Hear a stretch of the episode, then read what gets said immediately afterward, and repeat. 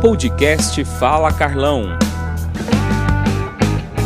Olha só, ô Roberto, você tinha uma cola aí na mão que você me comentou, mas o ministro foi bem, ele falou antes de você perguntar para ele desse, desse tema, hein, rapaz? É, então, já que, já que ele falou e o tempo é curto, falei, eu vou lançar um novo desafio para ele, né? Que é o licenciamento ambiental. E agora ele me, me falou que realmente vão se empenhar. Porque o, o problema, Carlão, não é ser rigoroso. A gente é rigoroso.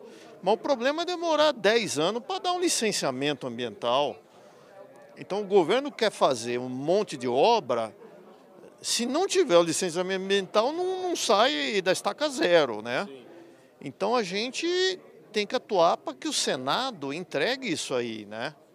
E há consenso, foi aprovado na Câmara. E, e o licenciamento ambiental não é só rodovia, não é só ferrovia, é tudo.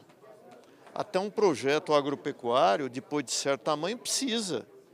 É, você vai montar uma criação de peixe, por exemplo, precisa do licenciamento ambiental. Então a, a, a questão hoje é ajudar o país a crescer, é liberar aquilo que deve ser liberado. E se tem que falar não, já fala não logo de cara. Com certeza. Mas ficar 10 anos aí, né, não dá.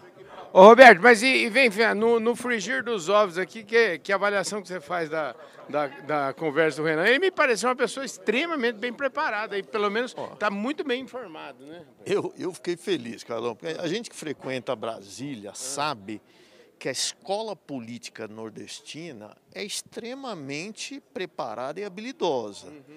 Então, entrando um, um senador jovem como ministro, que teve experiência de governador, teve experiência de prefeito, é, um, é, é uma chance da gente destravar essa, essa pauta aí, executar.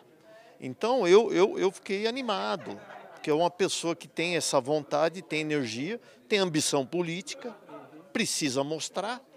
Então foi uma, uma boa surpresa. Eu não conhecia o, o ministro, mas tive uma boa impressão. Maravilha, Roberto, obrigado, viu? Faz tempo que a gente não batia essa prosa aqui.